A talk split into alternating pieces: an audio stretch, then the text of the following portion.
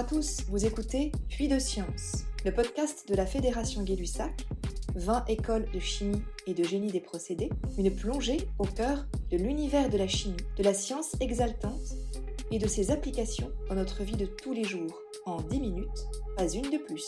Dans ce dixième épisode, nous recevons Ressus Fermine Antiveros, maître de conférence à l'École nationale supérieure de chimie de Lille, centrale Lille, depuis 2015 et chercheur au laboratoire Unité de catalyse et chimie du solide.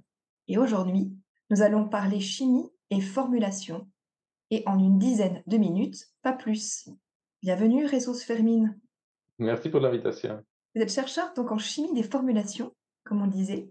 Alors d'abord, qu'est-ce que c'est que la formulation? La formulation peut être définie comme un ensemble de connaissances et des opérations qu'on met en œuvre pour mélanger euh, certains ingrédients, euh, peu importe l'origine, ça peut être naturel ou, synthétique, à la façon d'obtenir un produit avec un cahier de charges établi et satisfaire un besoin. Donc, par exemple, la plupart des produits qu'on utilise sont comme les détergents, les crèmes cosmétiques, quelques aliments, etc., sont des, des produits issus de la formulation. Donc, pour euh, pouvoir mettre en œuvre ce euh, mélange des ingrédients, même si ça ne pourrait pas être sorcière à une certaine époque, la chimie de formulation a évolué et on va dire qu'elle a évolué d'un art à une science pour avoir des règles exactes pour, ou des principes pour qu'est-ce qu'on doit mélanger, dans quelle proportion et quelles sont les, les interactions physico-chimiques qui permettent d'avoir ces composants si divers dans son produit final. Donc, la plupart de ces produits finaux sont à échelle macroscopique homogène, mais à échelle microscopique, on va voir que c'est surtout des dispersions. Donc, il y a des matières très différentes qui sont mélangées et on, doit ajouter certains types de molécules qui vont stabiliser ce type euh, de dispersion. Alors, comment s'appellent ces molécules qui vont faire le lien, qui permettent à des molécules qui paraissent incompatibles de se mélanger? Il y a par exemple les tensioactifs. Les tensioactifs, ce sont des molécules avec une partie hydrophobe, c'est-à-dire une chaîne alkyle par exemple, et une partie hydrophile, ça peut être ionique ou non ionique, qui va avoir une affinité très grande avec de l'eau. Donc, euh, c'est tensoactif comme c'est une molécule amphiphile qui va aimer l'eau et l'huile en même temps. Elle peut se placer à l'interface de l'eau et, de l'huile, par exemple sur les gouttelettes, et peut euh, permettre la formulation d'émulsions. Par exemple, ça va nous permettre de disperser deux liquides qui sont immiscibles. Mais le tensoactif, il peut permettre aussi de changer la mouillabilité d'une surface. Parce que le tensoactif, elle va venir interagir avec la surface d'un solide et ça va permettre, par exemple, à niveau pratique, de disperser un solide qui ne veut pas être mouillé par l'eau. Si on ajoute un certain tensoactif, on va pouvoir disperser ce solide dans l'eau. Est-ce que vous pouvez nous donner des exemples de tensioactifs qui nous parlent? Par exemple, euh, dans la jaune d'œuf, il y a la lécithine. Et la lécithine, c'est la molécule de tensoactif qui va permettre, entre autres, de stabiliser, par exemple, la mayonnaise. C'est une formulation qu'on connaît tous. À un moment donné, on a toujours fait une, mayonnaise et c'est un exemple typique d'une émulsion. C'est des gouttelettes d'huile euh, dans l'eau. Mais on a aussi des exemples d'autres types d'émulsions qui sont des gouttelettes d'eau dans l'huile, par exemple la margarine toujours dans, les domaines alimentaires, là, on va avoir des gouttelettes d'eau dans l'huile. Du coup, on, peut voir qu'il y a des différents types d'émulsions, d'émulsions eau dans l'huile, euh, huile dans l'eau, et généralement, on va utiliser les tensoactifs pour stabiliser ce type d'émulsion.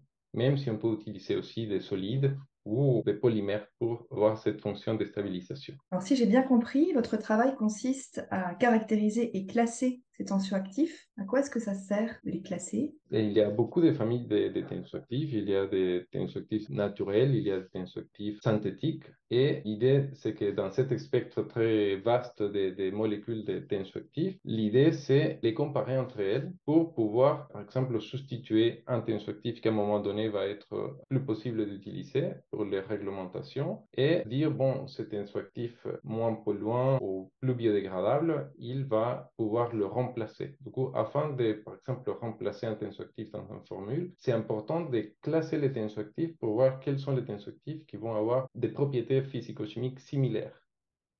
Donc, euh, ça, ça serait un des, applications pour classer les, les tensoactifs. Et d'autres, c'est qu'on voit, par exemple, quand on les classe, qu'il y a des tensoactifs qui peuvent avoir des propriétés similaires par exemple, pour formuler une émulsion. Du coup, s'il y a un, tensoactif qui est capable de faire une émulsion et on voit dans les classements qu'il y a un autre avec euh, moins cher, par exemple, qui peut faire le même travail, ça, ça montre aussi un exemple de pourquoi c'est important de classer les tensoactifs. Je crois que vous travaillez aussi sur si j'ai bien lu, l'hydrophobie des huiles. On comprend bien dans le terme que euh, l'huile est, phobique de l'eau. Est-ce que vous pouvez nous dire un petit peu plus l'objet de vos recherches autour de ce terme d'hydrophobie des huiles? L'hydrophobie des huiles, c'est un, paramètre qui est important au début dans, dans les domaines de la formulation d'émulsion et après c'était aussi important dans les domaines pétroliers caractériser les degrés d'hydrophobicité des huile. Après, il y a eu plusieurs solutions dans les domaines d'émulsion. Dans les années 40, il y a eu un chercheur Griffin aux États-Unis qui a proposé une échelle pour classer les tensoactifs, mais aussi pour déterminer l'hydrophobie de, certaines huiles. Après, dans les années 70, après le choc pétrolier, il y a eu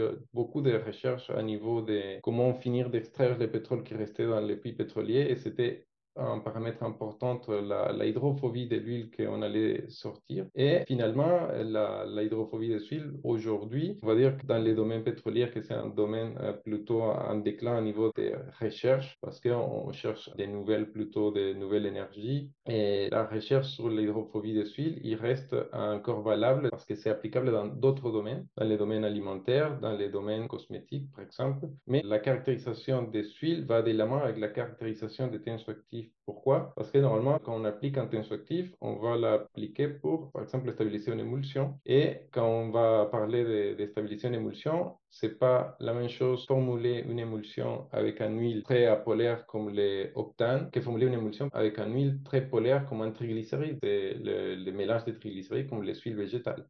Donc, l'idée de classer les huiles, c'est de donner, on va dire, un chiffre à ces huiles. Et ces chiffres, on l'appelle le nombre de carbone équivalent, EACN en anglais, Equivalent Alkyl Carbon Number. Et euh, l'idée, c'est simplement donner un chiffre et avec ces chiffres, rendre la formulation plus simple au formulateur afin de voir les interactions que peut avoir les tensoactifs avec ce type d'huile. Donc, pour donner un exemple concret, un tensoactif, comme je vous ai dit, il a une partie hydrophobe, une partie hydrophile. La solubilité de ce tensoactif, il va être différent dans un huile comme l'octane, que c'est apolaire, et il va être différent dans une huile comme les triglycérides, l'huile végétale, parce qu'il va avoir une solubilité plus grande dans les triglycérides. Donc, ça va euh, poser un certain nombre de différences alors de formuler une émulsion avec l'octane avec les triglycérides. Et la conclusion plus importante, c'est qu'on va avoir besoin de plus de pour émulsifier un triglycéride, parce que c'est une huile plus polaire, il y a plus d'oxygène, et il va se dissoudre une partie dans, l'huile, dans les triglycérides, il ne va pas être à l'interface. Du coup, on aura besoin d'un petit peu plus tensoactifs, et c'est pour ça que c'est important de classer les huiles, et aussi savoir classer les tensoactifs. Merci pour cette explication. Une dernière question, il nous reste une minute. Maintenant qu'on a un peu plus compris ce que c'était la formulation, qu'est-ce qu'il y avait à l'intérieur de ces formulations, est-ce que vous pourriez nous dire aujourd'hui comment est-ce que vos recherches peuvent contribuer à une chimie plus verte, plus décarbonée? Oui, aujourd'hui, dans les domaines de la formulation, on parle plus d'efficacité, c'est-à-dire que la formulation ne doit pas seulement être efficace, mais aujourd'hui, la formulation doit être respectueuse de l'homme et de l'environnement. C'est-à-dire qu'on euh, va faire euh, attention aux ingrédients qu'on va mettre dans une formule, peu importe les domaines dans lesquels on travaille, mais on va essayer, par exemple, de remplacer de certaines résines dans les domaines des peintures pour des résines avec d'origine plus naturelle en incorporant, par exemple, des molécules comme les isosorbides, etc. Et voir euh, comment remplacer des ingrédients ou des tensoactifs d'origine pétrochimique avec, par exemple, des oxydes d'éthylène pour des molécules plus naturelles, par exemple, incorporer des tensoactifs euh, d'origine naturelle comme les saponines, euh, des tensoactifs qui sont contenus dans les, par exemple dans les noix de cajou. On est en train en ce moment dans les laboratoires de caractériser et de modifier chimiquement certains tensoactifs qu'il y a dans les noix de cajou pour obtenir ou affiner certaines propriétés pour des applications dans les moussages ou dans les émulsions. Mais en général, euh, je pense que la formulation a un rôle très important à jouer dans la transition écologique afin d'incorporer des, des, molécules qui soient plus respectueuses de notre environnement. Merci Ressus Fermine pour cet échange. Merci de nous avoir fait entrer dans l'univers de la formulation, de ses principes et puis on le voit bien de ses infinies possibilités. Vous avez aimé ce podcast? Dites-le en mettant 4 étoiles sur votre plateforme d'écoute préférée. Abonnez-vous à notre chaîne de podcast. La Fédération Gay-Lussac fait sa chimie et retrouvez-nous sur notre site internet 20écolesdechimie.com et nos réseaux sociaux. À bientôt